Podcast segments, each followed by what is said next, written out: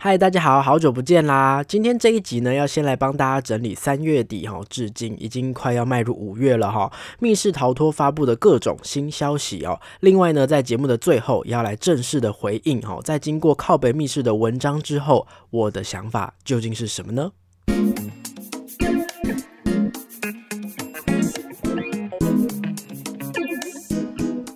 嗨，各位大家好，欢迎回到本集的逃脱记录点，我是阿纪。逃脱记录点呢是一个分享密室逃脱、剧本杀等等的游戏体验心得的节目哦。那我会根据自己实际体验的感想，在节目当中以不暴雷的形式分享自己的想法跟观点。那之前呢是有维持一个每周一集的频率推出啦，但接下来我会想要依照我自己的步调来推出集数哦。那些让我真的觉得很有感的这个游戏体验或是内容哈，我会特别录制成节目。那基本上呢，还是会维持一定的频率啦，至少每一个月都会推出新的集数给大家收听哦。那大家也可以就是追踪我的 IG 哦，有的时候啊去玩一些这个密室当下快速的这个短板的体验心得，我未来可能会用 IG 现实动态的方式去做分享，就请各位继续支持这个节目啦。今天这一集呢，算是计时七分钟的变形哦，因为原本呢每个月哦的月初我都会准备几则那种剧本杀或是密室的各种实境活动的一些。消息哦，用一个新闻快报的方式浓缩在七分钟之内帮大家搜集资料，因为大家都很忙哦，所以呢，只要花短短的七分钟就可以知道，哎，接下来的这个月有什么好玩的东西哦。但是四月份呢，我们没有推出计时七分钟，然后紧接着立刻哦，今天是四月三十号，好，大家听到的时候应该已经五月一号了，而且呢，不知道为什么从三月底一直到四月哈。一直不断不断的有一些很重磅的新消息蹦出来，都是那种很大的、很很很巨大的变化。好，那今天的前半集节目呢，我们就用聊天的方式放轻松，我们来帮大家盘点一下。那因为时间的跨度是比较长的，有一些事情可能对大家来说新闻都变旧闻了。好，不过呢，也还是可以趁这个机会啦，哈，快速的了解一下，就算是听一下自己有没有漏掉，或是能不能捡到一些哎感兴趣但是之前不知道的一些游戏的消息啦，哈。那么我们就准备开始喽。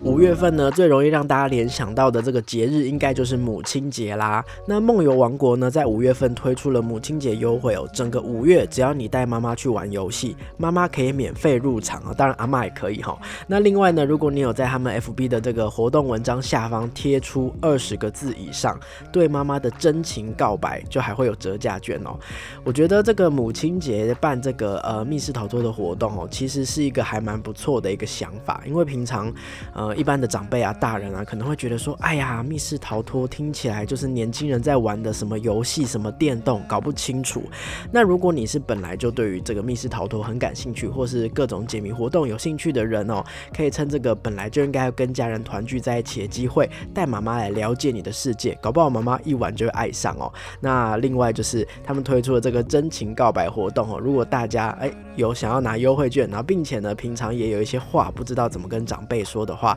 趁这个机会，不要害羞哈，大声的说出对妈妈爱的告白吧。再来呢，在台中的这个易事客工作室呢，这几天推出的是劳工节廉价的这个抽红包活动，从四月三十号到五月二号，就是只有廉价的期间哦，到易事客进行游戏，并且完成指定的任务，就可以抽红包。那这个红包内容呢，有微秀的电影票，然后有 Seven 的礼券，或者是易事客的这个密室免费券可以抽哦。那如果玩家在这几天有想要去易事客玩游戏的话，不要忘记有这个活动喽。那讲到优惠呢，其实呢，最近就是之前有提到过，从三月开始就是一连串密室逃脱各个工作室会轮番上阵推出他们的这个周年庆活动哦。那笨蛋工作室今年是九周年喽，从四月十九号到五月三十一号的期间，所有的密室逃脱主题都是可以使用八折优惠的。OK，所以如果有想要玩游戏呀，因为笨蛋工作室也推出好多款的主题哦，那甚至就是最新的主题深处，不知道大家去玩过了没有？如果有想想要趁这个机会的话呢，也可以就是趁他们周年庆以后八折的时候去体验看看。那么以上呢讲到了几个呢，都是跟这个打折或是优惠活动有关系的。那其实母亲节活动呢，也不只是梦游王国有推出哦，其实各大的工作室都有趁这个廉价期间或者是母亲节的时候推出不同的优惠，所以大家都可以去就是粉丝专业再去搜寻看看。那接下来呢，我们要来聊的呢，就是比较呃大的一些消息，有重磅消息，相信大家在三月初的时候就陆续有听到风声，说新竹的 Nova 好那那一层密室。逃脱的这个集散地要闭馆了，在那一层 Nova 呢，有涛涛来工作室、格林跳工作室、笨蛋工作室，然后然后 Epic 也是在那个呃 Nova 这一边哦。那详细，因为好像也不是每一间工作室都有在粉丝专页上面公布这个明确的日期跟消息啊。不过我搜集到的是，涛涛来跟格林跳都是到七月十七号，他们的这个游戏就会暂停贩售了。那至于新竹 Nova 呢，他们的这个动作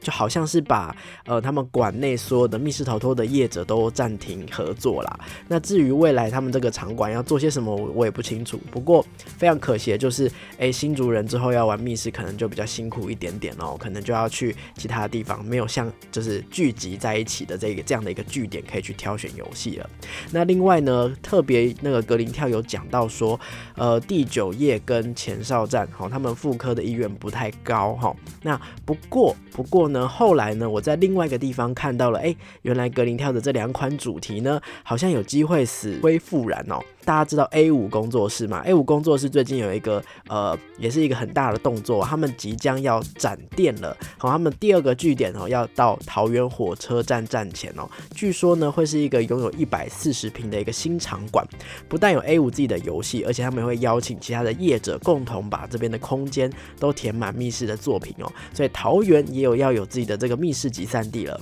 那刚刚提到说呢，邀请其他业者哈，里面呢就有刚刚提到的格林跳跟涛涛来哈，格林跳的两款主题第九页，还有山中小屋藏身处会在这个地方哦。涛涛来呢也会预计会推出一款新主题哦，所以呢，如果是对于他们旧的主题哦，即将要呃关闭了、消失了，很可惜哦。那大家如果就是呃地理位置比较近的人哦，大家可以趁这个机会去 Nova 那边把这边的游戏体验完毕，然后一起期待在七月一号 A 五 Studio 的这个站前店拓馆哈，一百四十平哎哈，感。觉是可以期待一下，可能会有很多很多不同的新作品即将会陆续在这边推出哦。再来一样有一个拓管的消息哦，相信大家应该早就都知道了，神不在场哦。那之前是跟 Enter Space 合作，然后呢，还有台南他们有自己的据点哦。终于他们也要来到台中了。神不在场的台中馆呢，在三月初就已经陆续透过谜题的方式给大家一点风声哦。在四月九号的时候已经开始试营运了。目前已经推出的这个游戏有两款哦，一款是他们的经典主题伯爵一 X 伯爵的委托，那再来呢，就是在宜兰。然后被大家就是被我啦，被我大力推荐的这个梅林的胡子工作室也来到这个神不在场的台中馆了。他们呢首先推出的是花见小路这一款作品哦，所以目前呢是有这两个工作室的这两款作品在这边可以供大家预约。除此之外呢，他们当然也有在一楼推出了一个咖啡厅，白天是咖啡厅，晚上是酒吧。我之前有去，就是刚好有机会去到这个场馆当中，然后有喝了一下他们的酒，他那个酒蛮好喝的，但是蛮危险的。我那 那时候就当饮料喝，然后越喝就觉得，哎，我怎么只喝小小一纸杯就开始越来越热，越来越热，哦，是蛮蛮猛的一个酒量哈。那但是还蛮好喝的，所以有机会的玩家呢，除了是去那边玩游戏之外呢，也可以去那边捧捧场，吃吃蛋糕啊，吃他们的炸物拼盘，都还蛮不错的这样子。然后也期待说，哦，之后会有更多更多新的游戏跟新的作品会在那边出现。那再来就是依照往年的话呢，神不在场最近应该也会陆续推出他们的周年庆消。就请大家也是锁定他们的 Facebook 粉丝专业喽。然后呢，还有一个工作室也开二馆了，就是呢梦谷工作室哦。梦谷工作室呢，他们在四月十七号正式推出了新的主题，叫做侦探小罗莎，呼应他们之前的这个第一款叫做罗莎的主题。那这一次的这个侦探小罗莎呢，看这个海报的风格是蛮 Q 版、蛮可爱的，而且这一阵子也有看到蛮多的玩家是给予还不错的评论哦。那有机会也可以去梦谷的二馆去体验看看。再来就是螺旋工作室啦，螺旋工作室之前有大概介绍过一下，就是他在故宫推出过猫密室，然后再来就是鬼灵精怪店，哈，是他跟猪排联手打造的一款游戏。那螺旋工作室呢，在三月的时候呢，就有看到说，哎，他即将在四月推出久违的新作品，真的好久没有推出新作品了。然后呢，在四月的时候就有推出，哎，这一次好像是跟一个美人泡汤有关，感觉很日式，然后很优雅的一款主题哦。最近呢，应该是在测试场的阶段，五月，哎，好像是五月一号哈，五月应该就会正式让大家预约了。然后呢，我有看到一个消息是，它到四月三十号，也就是今天啦，所以听到各位听到这个节目的时候，可能来不及了。就是到今天是有贩卖这个早鸟票的，对。那如果没有抢到早鸟票的这个玩家没有关系哦，那找一个机会可以去泡汤看看，去体验一下他们推出的新作品哦。那再来就是刚刚提到这个螺旋工作室之前的合作伙伴顶级猪排哈，他们也有公布新游戏的消息了。那目前新游戏呢，到底是什么样的内容，还没有很明确的这个具体的内容出来。那只有说是二到六人的主题哈，六月就会上市。所以大家可以发现，最近有越来越多的新的工作室、新的场馆、新的主题在冒出来了，好像在为暑假做准备哦。大家荷包有准备好了吗？哈，我们可以期待一下六月。顶级猪排有推出什么新作品吧？然后再来就是板桥，在新北的板桥也有新的密室工作室推出啦。掌门人密室逃脱呢，在三月份开幕了，同时他们也推出他们的新主题温室。这个温是余温的温哦，就是有一区养着的感觉。然后室是吞噬的室。看它的海报呢，感觉是跟某一种邪恶的生物科技公司有关系，就是有一点丧尸啊，或是生化这种感觉的一个海报。不晓得是不是真的是一款恐怖主题啊？到时候去体验看看就知道了。最后就是呢，有一个我不太确定到底是不是开玩笑的消息哦。四月一号就是愚人节的时候呢，方腊可放乐工作室有贴了一款海报，然后呢，他们海报呢这个是一个房子，然后他们说他们推出新主题叫回宅。回旋镖的回，然后房子的那个宅回宅，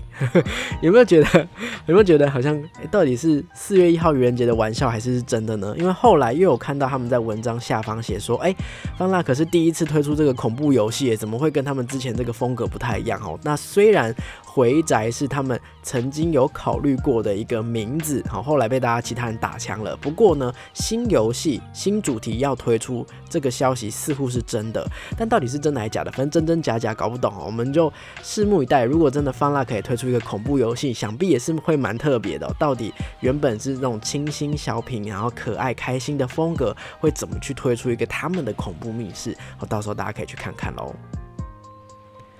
好，那最后一个消息呢，是在台中的瓦萨米工作室哦。瓦萨米工作室呢，这个冒险王的收费从七月份要开始更改为每个人八百块了哈。其实我觉得以冒险王的这个票价来说呢，呃，八百块是完全符合他们的票价的。虽然在台中，台中的其他主题的价格可能没有到这么高哈。不过呢，如果有去体验过哈，或者是还没体验过的，也可以去收听一下我之前冒险王分享的心得哈。那基本上呢，我觉得八百块，然后然后就是对应他给大家的体验，哦，还蛮丰富的哦，所以呢，即便是八百块，我觉得也是合理，好可以接受的。那密令一呢，他们的这个之前有推出一个团体价的优惠，平日的话是一场两千八百元，假日的话是一场三千四百元哦。那这个团体优惠价呢，在六月三十号就会结束了，七月一号起呢，会统一恢复成平日每人五百块，假日每人六百块，就是原本有个团价优惠啦，现在改成人头价。了哈，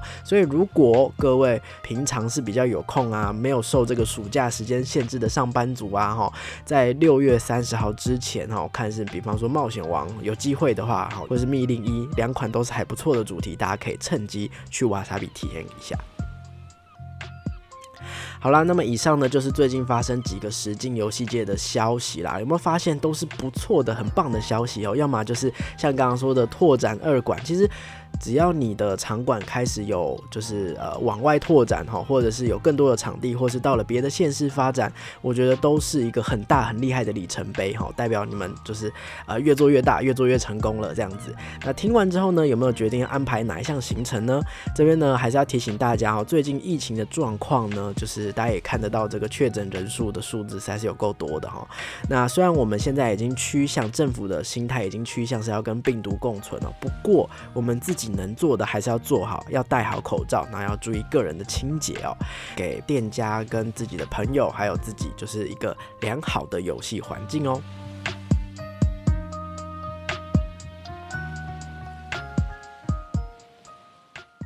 好啦，那么呃，轻松的部分大概就结束了哈。接下来呢，我们要比较认真一点点哈。虽然说认真啦，可是也没有必要严肃。我要来稍微跟大家解释一下，为什么最近的更新速度这么的慢哦。大家应该有在追，就会发现，呃，在三月份之前都还是蛮规律的，一个礼拜最晚最晚两个礼拜会推出一集哈。可是呢，越来越慢，越来越慢这样子。好，那么其实中间是发生了一些事情哦。首先呢，跟大家呃科普一件事情，不知道大家晓不晓得所谓的靠北密室这个 FB 的粉丝专业。好，简单来说呢，它是一个密室界的匿名抱怨系统哈。因为你可以就是到他的这个粉丝专业，然后留言给他的这个管理粉丝专业的人，他会用匿名的方式把你留给他的言再剖出来给大家看，所以每个人都可以毫无顾忌把自己真正的想法说出来，大家都。在上面就是到上面去抱怨自己。不开心的事情，比方说玩家可能会去抱怨店家，或者是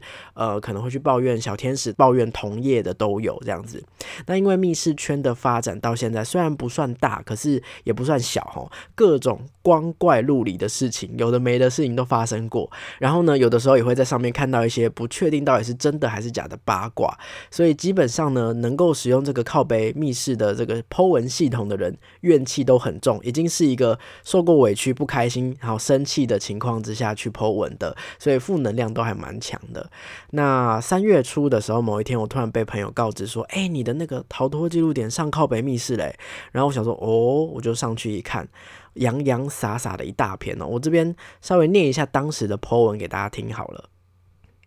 好，这个是三月四号哈，编号是一零九九的文章哦。那他的这个文章内容是说，觉得某工作室的从业人员跳出来评论其他工作室的作品很奇怪，就像是导演或是编剧去当影评人，自己开餐厅然后去评论别人的餐厅好不好吃，顺便置入自己家的主题很好玩哦，要收了不玩很可惜哦，然后把他的分数打得很高，好评价了这个西赫斯的哈。帮大家就是一样科普一下，西赫斯的，就是为了避免太过明目张胆、指名道姓某一款主题或某个工作室，他们有时候会故意用一些火星文让大家看不懂哈。那大家就会在下面猜哈，什么是西赫斯的呢？那可能是辛亥隧道哈。评价了辛亥隧道，觉得谜题太简单，剧情普通，没有什么亮点，密室基本功不太满足到，很好奇红衣小女孩哈，这边就帮大家直接。破译了哈，红衣小女孩会有什么评价呢？所谓密室基本功又是怎么样定义？是由谁定义的呢？尤其感受是很主观的，如果被其他人靠背，多半可以说以上为个人主观看法带过，真的很狡猾。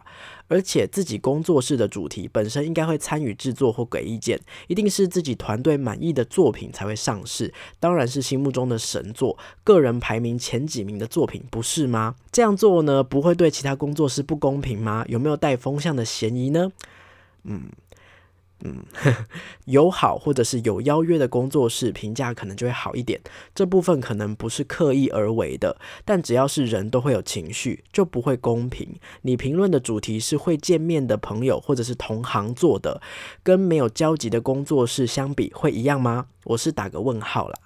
页面呢有工作室邀约合作的联络方式，也有小额赞助。我如果是工作室，辛苦做出来的主题要被你这样评，会怎么想呢？每一款主题都是工作室努力思考制作而来的结晶。只是因为不合你的胃口就要被打低分，也听到非常优秀的主题被你说在及格边缘的线上哦。当然，分数高低也是很主观的感受。如果是为了推广密室将市场做大，为什么不多说人家的优点呢？为什么一定要评分呢？在有评分机制的状况下，如果我是刚入坑的新手，一定都选高的来玩。就想问问，这样的评分到底是为什么？是展现自己的高标吗？还是想要打分数，让大家知道哪一家的工作室主题很优秀，其他工作室要再加油才能够给玩家更好的体验？哪一些收太贵，CP 值不高，不要去。每间工作室的成本结构都不一样，CP 值建议还是让玩家自行决定吧。在密室玩了这么久，我真的很替这些老板抱不平，也觉得这个行为真是有趣到了极点。好，以上呢就是这个文章的完整，真的是洋洋洒洒一大篇，对不对？哈，完整的内容哈。那这个文章刚抛出的时候，是我刚推出 EP 三十九第三十九集的三月份计时七分钟的隔天，所以这篇文章到底是在说我哪一集的节目呢？其实我。读完了这篇文章之后，我想说，到底是哪一个节目、哪一个主题被评了第一分，觉得不舒服？我我我搞不清楚哦。所以读完这篇文章，当然很不开心哈。可是第一个想法是满头问号，我觉得脑袋里面的想法很乱，心情也很差，好像突然被端到台面上去踏伐、去编。可是可是我又搞不清楚他在编什么哦，就是找不到原因哦。然后而且就是。说的不清不楚，然后又没有明确说出他针对的是哪一集，所以那那种感觉有点像你走在路上，然后突然下雨天有车子经过，扬起水滩把你泼了一身水，这种感觉啊，这个情绪呢就当天持续了一整天，然后当天一整天在靠北密室也陆陆续续又出了很多篇文章，攻防战一来一回，很多很多哦，其他的文章我就不一一附送了。可是对于这一篇文章呢，呃，总觉得他好像想表达些什么，而且他也确实影响了我的心情哦。所以我回到家之后，稍微整理了一下整篇文章他想提及的几个重点。第一个，他觉得从业人员来评论其他家的工作室主题很奇怪。第二个，他觉得我趁机置入了自己的主题，或是不知不觉中容易对友好的工作室评价稍好一点，有带风向的嫌疑哦。第三个，他觉得每一款主题都是工作室努力的结晶，为什么要莫名其妙的被打低分呢？第四个，因为呢有这个评分机制，再加上我偶尔会在节目当中提自己的感想，比方说 CP 值高不高，好之类的这样的用词，很有可能会改变新手的选择，好，进而去影响部分主题的生存。那第五个就是在后续的文章啦，后面有很多的文章，就是呃有正面的，有反面的这样子。那我就被酸说啊，你有好多的亲友团在护航哦，你这样评别人的密室低分，那我来评论的节目应该也刚刚好吧？你应该能够懂中这种难受的感觉吧？那如果你敢开密室，就不要怕批评。如果你这么说的话，那那你逃脱记录点敢开节目，也不要怕批评啊，对不对？好，或者是说呢，甚至有人说这个密室的这个小天使是不是有？职业病哦，所以这个看到出事了，所以出手救援都很及时哦。反正总而言之，就是反驳那一些跟原文章立场不同的人，全部都是我的亲友团，全部都是我的好朋友来出手救援这样的意思啊哈。然后整个这样整理完毕之后，我就觉得非常不对劲哦。这个剖文的人呢，嗯，首先他到底是不是密室同业，还是他真的如他所说，只是一个玩了很久的人替老板？打抱不平，替好朋友打抱不平，这个我就存疑啦哈。好，那但是呢，这个光凭他刚刚我刚刚念的这个第一篇 Po 文哦，他看似是想要以一个非常中间人的身份和客观的身份去表达自己的看法，甚至呢，他在这个呃。文章的后续哈，还有文文章的里面都有给我一些节目的建议哦，你可以怎么做怎么做，不是就比较好吗？这样子，但是更多更多的这个内容其实是在怀疑我的人格，怀疑我会不公平，怀疑我会带风向，怀疑我会对自己的呃呃相关的人。特别好这样子，然后进而呢，他就会想要用一种你怎么对我，那我就怎么对你，用这样的心态来报复那一些在节目上令他觉得不满意的评论。所以就是我当下感受到这个不好的感觉，我就立刻也录了一集。那那一集呢，其实我是没有想要跟人家吵架的，我本来是尽可能的想要平静有礼貌的回应。那我。录完之后我就重听一下，我就发现，哎呀，不行，再怎么修饰，因为我当时就真的有生气嘛，所以我再怎么努力的去压制，或者是再怎么样去修饰我的词句，都还是有火药味。这样下去就会演变成隔空交火，实在是没有必要。我没有想要用这样的方式让密世界热闹起来，因为我觉得吵架不算热闹。我觉得真正的活络应该就是像刚刚前面那个呃各界的新闻一样，你有新的主题推出了，你有新的场管扩张了，新的工作室互相联手帮忙了，这种事情我才觉得是真正的热闹跟活络。这这莫名其妙的吵架，我觉得不算，所以我不想要演变成吵架，我就花了蛮久的时间让自己冷静哦。对很多人来说，其实过程当中也有一些朋友来安慰我哈，会觉得说，其实你没有必要太在意啊，因为你知道你自己在干嘛就好啦。他的情绪是他的情绪啊哈。不过对我来说，逃脱记录点是一个完全以我自己为出发点的节目，因为呃每一次的节目稿是不假任何人之手的，我不是一个团队，我是只有一个人的，所以不像许多成熟的制播公司一样是有呃有别人帮忙去审核内容。第二方面就是，我也是直接把我的身份暴露在节目当中哈，我是什么样的一个人，然后我是在哪里工作，我长什么样子，我都露出来了哈，也代表说呢，呃，我能够也必须为我讲出来的任何评论负责啦哈。那所以今天有一个评论，有一个有一个就是反对的声音，对我来说是一个非常令人害怕的事情哦，就是诶。哦，我好像要去审视一下，我有没有需要对自己评论负责任的地方，这样子。可是又觉得这好像哪里怪怪的哈。所以呢，在这段时间当中呢，我呃开始就是，当然也有其他的朋友引导我哈。我开始去问自己说，哎，我到底为什么要做《逃脱记录点》这个节目啊？初衷是什么啊？嗯，首先是觉得说，呃，从以前到现在，我玩了好多好多不同的主题哦。玩完主题的当下呢，有觉得哇好感动哦，有哭出来的，比方说第九页我那时候哭很惨，然后也有觉得说哈原来噱头搞这么大，有点失望诶。那也有说开心到不行，甚至我回家睡觉做梦都会梦到情节的那一种，然后也有觉得说哇我大老远特地来这边玩，结果玩了一个过度期待哈过誉的作品，反正。总是会有各式各样的心情嘛，哈，所以呢，我想要用一个数位日记的方式把这样的感觉记录下来。所以最初的出发点就是，呃，想要记录下来自己的感觉，然后也提供大家参考。特别是当我玩到一些明明真的很棒，可是大家怎么都好像没有讨论，好像都不知道，好像被呃被各种各样的其他消息给掩盖住了，我就会很想要把它端出来说，哦，它真的很棒哦，大家告诉大家一定要去体验的这种心情啦。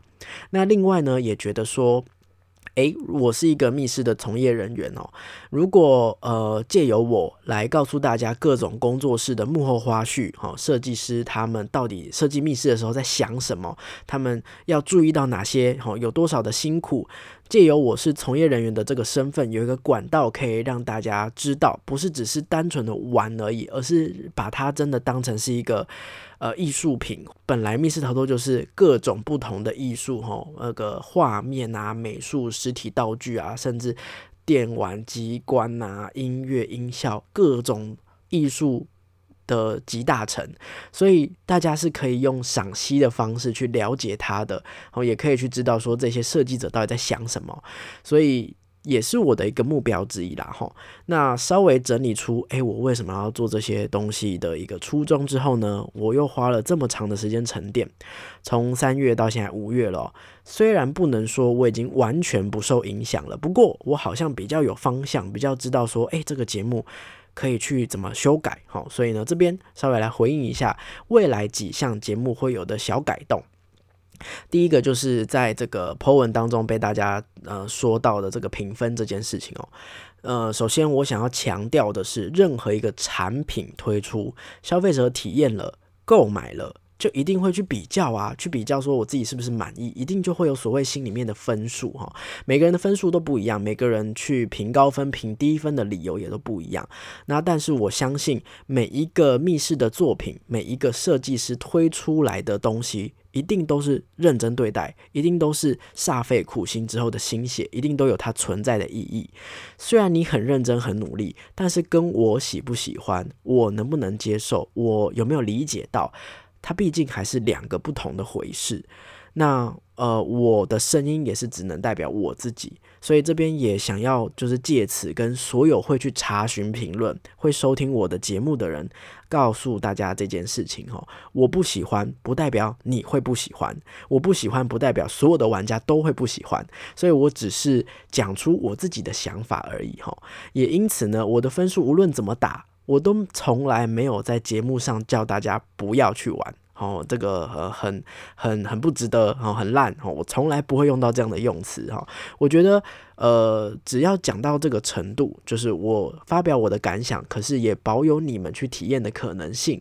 我觉得对我来说，发表心得的公平这件事情就已经达成了。那如果你后来实际上去玩了，然后你很推荐啊，你很喜欢啊，你觉得？啊，那个阿纪怎么乱讲啊？那我会尊重你的看法，我也很欢迎你，甚至回头过来跟我讲说，哦，其实我还是很喜欢呢，我喜欢哪里哪里哪里。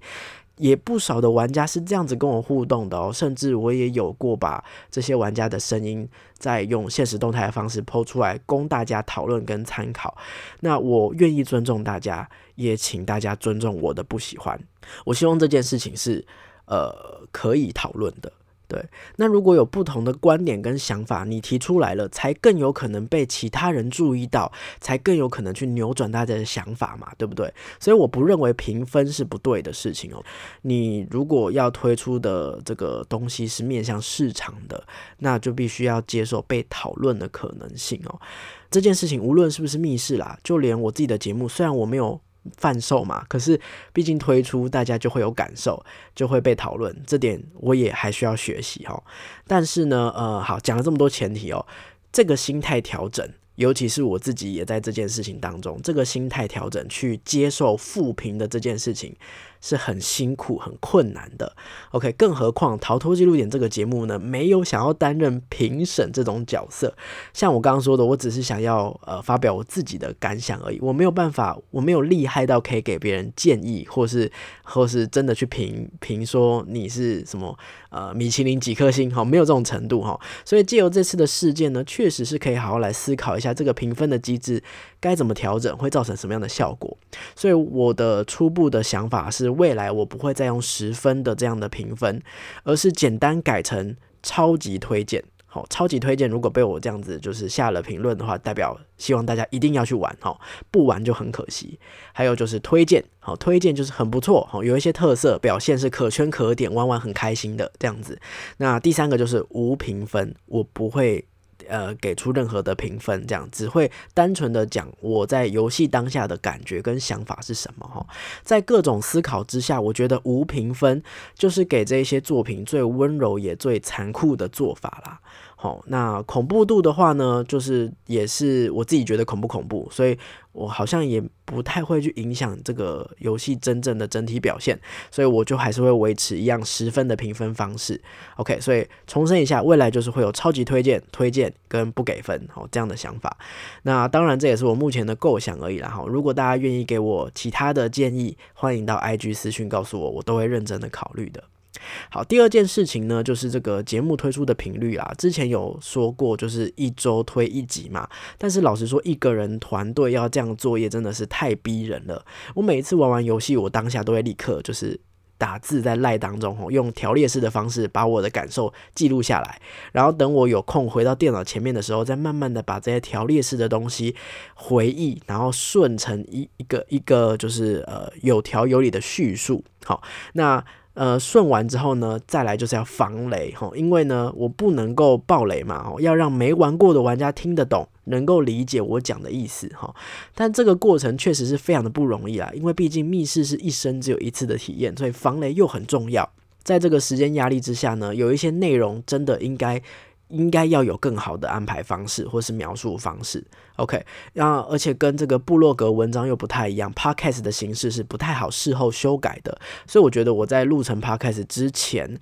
这些内容跟用词好像应该要再更谨慎一点才对。所以未来呢，这个每周一集的频率就会取消哈，改成佛系出节目啊。不过这个佛系像刚刚有说的，还是会维持至少每个月都有新的内容可以给大家收听啦。哈。然后呢，再来就是呃，刚刚有前面提到说，我希望可以以工作人员的角度去给。与各个工作室更多露出或是呃介绍他们幕后花絮的机会。本来一直以来我都想这么做，可是也是因为时间因素就没有办法执行这种比较大的企划。好，那未来也会试着做做看。好，那也请各位期待未来节目内容的提升跟比较大的企划推出的可能性啦。第三个，第三个是关于带风向这件事情的回忆。好，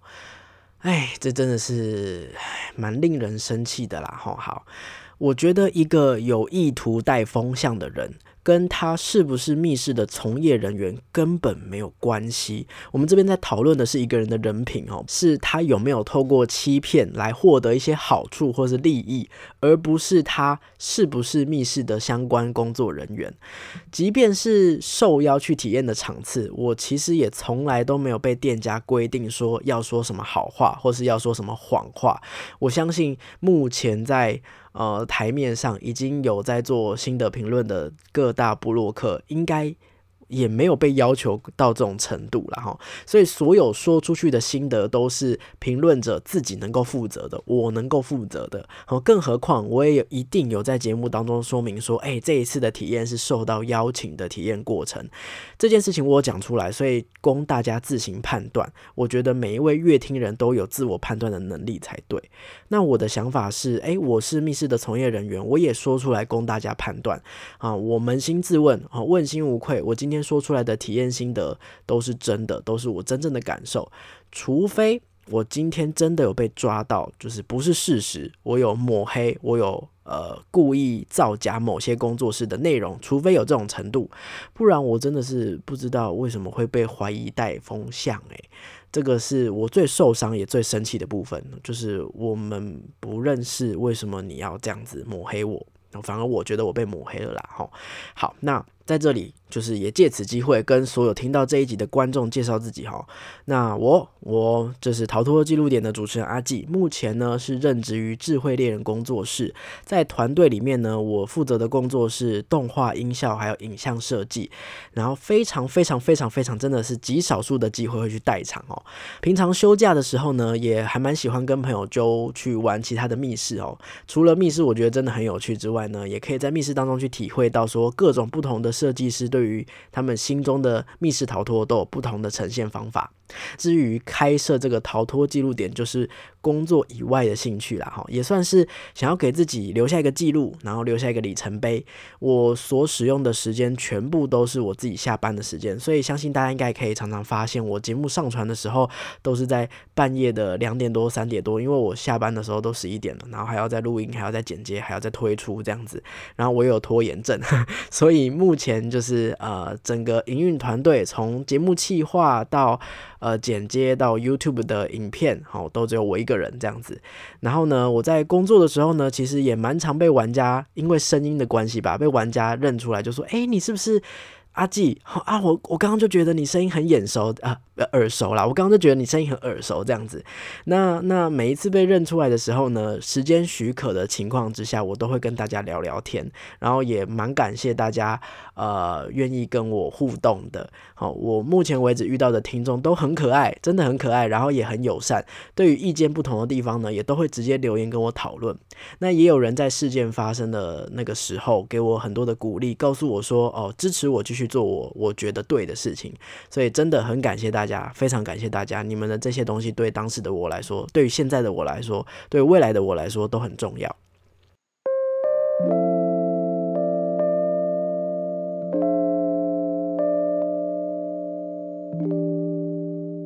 那呃，以上大概是几个。我觉得比较有感触的地方啦，希望也有呃帮大家解惑，然后也有回应到。那最后想要特别感谢几件事情哦，除了就是刚刚提到很多身边安慰我、鼓励我的这个网友们，还有我自己身边的朋友们之外呢，有一位很特别的人私讯了我哈，在这个文章抛出事件发生的大概两三天之后吧，有一个工作室的老板哦，他是鼓起勇气主动私讯我，我跟他聊了超级久哦，就是从十一点聊到天亮的。那种程度哈，辛苦了，辛苦了，啊，很谢谢他陪我聊了这么久的时间哈。因为呢，其实他是我曾经评论过某一集的这个密室主题的老板。那那一集评论的内容其实也不是那么的好听哦。他有跟我承认说，他当下听到节目内容的时候，感受是非常不舒服的。然后甚至他也是认同靠北密室那一篇文章提到的内容哦。不过他思考了一阵子之后呢，他觉得哎，好像不应该远端隔着。他有他的想法，我有我的想想法，他还是希望可以跟我有一段对话，彼此交流这样子。因为毕竟，当我是评论方的时候，我还是更站在消费者，也就是我是把自己当比较玩家的这个立场，我不会去思考说这个店家他的立场是什么哈，这个店家有没有他的考量哈，有很多他的观点是我我我其实不是那个立场，我就不会发现的，所以我很感谢那一次的对话，尤其是他主动的。来找我哦，反而这个主动是很难能可贵的哈，让我们彼此两边都因为这次的对话有不同的可能性哦，也让一个本来不是太好的关系有一些变化。我觉得他很勇敢，非常的谢谢他哈。那再来就是也要谢谢靠北密室那一篇 Po 文的原 Po 啦哈，虽然你用了一个不是那么理智的方式，可是确实呃引发了一些思考，让我有机会调整节目的步调，也是谢谢你。这个事件造成的影响，尤其是心情上，真的是让我煎熬了好一阵子。那现在呢，好像比较清楚方向了哦，所以可以慢慢的来节目上面，呃，跟大家分享想法，然后甚至也可以呃再次推出我对于游戏的评论了啦。好，那希望今天这一集节目，呃，有让听众得到一个交代哈。那而且我这一集节目呢，主要也只是想要在节目上面回应这件事情，做一个总结。可是后续我不会再做任何的跟进了，好，也不会再做任何后续衍生的回应了。那不过大家如果对于像我刚刚提到节目上面的修改，或者是对于今天内容呃提到的任何一方面的心情，有想要跟我分享，有想要跟我讨论的。好啊，无论是比较认真建议的，哈，或者是呃，甚至你观点跟我不一样的，我都很开放，好，希望大家都可以来告诉我，留言告诉我，哈，OK，好。那么讲了很多哈，希望这一集节目最后不要那么的严肃沉闷，来讲一下最近的安排好了哈。最近呢，像呃之前就有二月的时候就有看到《服饰百越》要推最后一季了嘛，对不对？然后呢，看到有那么多人的心得，好像都很不错哎哈，可是有点贵耶，怎么办？我牙一咬，好啊，都是最后一季了哈，总不能错过，然后到时候别人在讲什么我都听不懂这样子，所以我就决定要去体验了哦。到时候呢，再来跟大家分享心得喽。好，那么以上就是今天的节目啦。喜欢我的节目的话呢，别忘了追踪我的 IG 跟我互动，按赞订阅我们的 YouTube 频道，也可以在 Podcast 平台下面留下五星的好评。那就请各位期待下集喽，拜拜。